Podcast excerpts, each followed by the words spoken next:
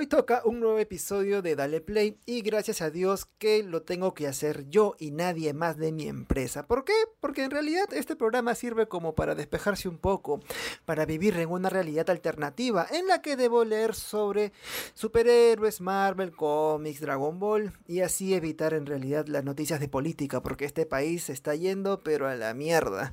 En fin, vamos con el programa.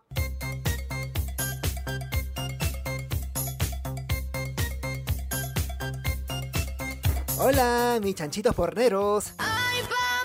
Hoy volvemos con la serie The Falcon and the Winter Soldier, a pesar de que ya esté hasta los huevos de un título tan largo. La verdad es que no puedo evitarlo porque, ¿sabes qué? ¿Ay qué? Apareció uno de los personajes que originalmente, a mi parecer, debió debutar en la película Black Widow, esa misma que tuvo un atraso más bravo que tu fecundación.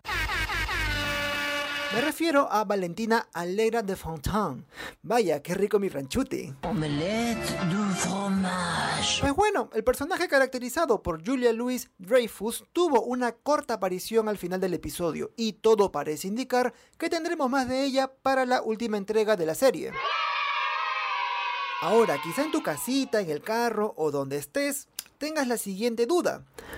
¿Para qué uno debe emocionarse si no tiene ni puta idea de quién es Valentina Alegra de Fontaine? No lo sé, tú dime. Pues bueno, para eso estoy yo, este pechito para explicarte esas cosas que a mí en realidad tampoco me interesan, pero mi sueldo depende de eso.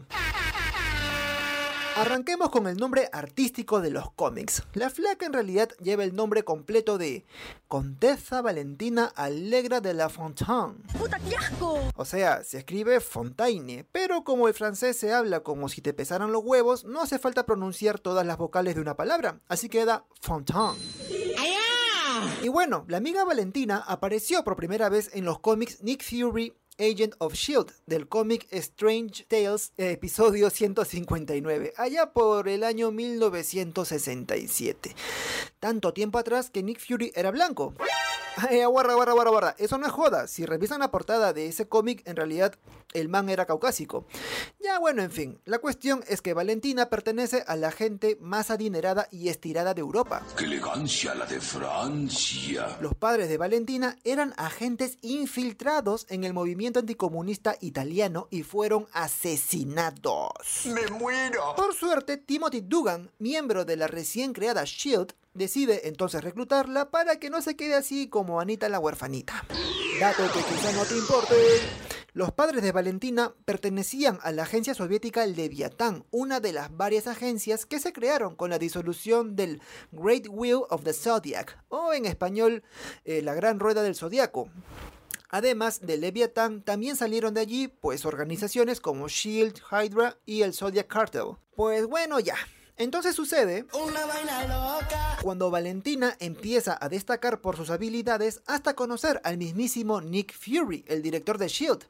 Y pasó, pues bueno, lo que tenía que pasar.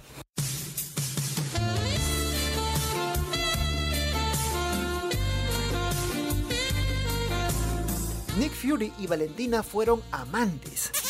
Y como reza la frase, donde se come no se caga, los problemas no se hicieron esperar. Valentina estaba pero celosa de la anterior pareja de Fury, una chica llamada Laura Brown. Y uy no, uy no, no, no, no, no. Valentina se transformó. Le salió lo tóxica radioactiva nivel X-Men y se gilió al Capitán América. Ay, no, eso dijo más. Y se armó pues el cagadón. El capitán y Nick Fury se mecharon por Valentina hasta que ella misma sale a calmar las aguas. Pasó el tiempo. Y Valentina es la líder de la Fuerza FEM de SHIELD, un cuadro militar compuesto por lo mejorcito de las agentes mujeres. Es allí donde Valentina otra vez la caga con un triángulo amoroso, esta vez con Sharon Carter y el novio de esta, Capitán América. Ah, la miércoles, la amiga Valentina no cree en nadie, ¿eh?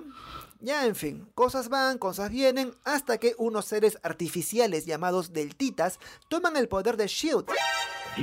Tras la derrota de estos locos, Fury pide a la ONU la disolución de SHIELD y la amiga Valentina pasa a tener una chamba más de perfil bajo en Reino Unido. Es así como conoce al superhéroe Union Jack y viven desopilantes aventuras. Ah, pero... La cosa sí se pone sabrosa en Civil War, donde ella se une en secreto a Hydra y toma la identidad de Madame Hydra. ¡No te lo puedo creer! Ella es la responsable del robo de un poderoso artefacto al superhéroe Silver Samurai. Y luego, con toda la frescura del mundo, que para algo ya está entrenada, traiciona a Hydra y se codea con Orión, el líder de la organización rusa Leviatán, para así armar un ejército muy poderoso. ¡Cielos, qué macizo! Al final, resulta que los años de arduo entrenamiento de Valentina en Shield era... Una trampa maldita. Pues siempre fue una agente soviética, tal como sus padres. Lo último que se supo de ella en los cómics es que acaba siendo arrestada por la Interpol y metida en cana. Ay, no, eso dijo más. Y ahora la gran pregunta, ¿será que veremos algo de todo esto en la serie The Falcon and the Winter Soldier o en la película Black Widow? ¡No me digas, no me digas! La verdad, pues no tengo ni puta idea. Lo más probable es que sepamos algo del origen de Valentina, así como de Taquito en la cinta de Viuda Negra y también sepamos algo de la agencia soviética Leviatán. De ser esto último, pues ya las cosas estarían enrumbadas para el desarrollo de este personaje. Eso tiene sentido para mí.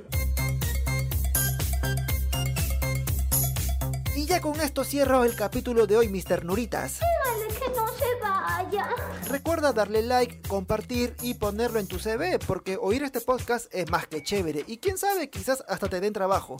Ah, y no te olvides del besito en la pantalla. Pues bueno, eso ya es todo conmigo. Yo me largo hasta la próxima semana. Alaos.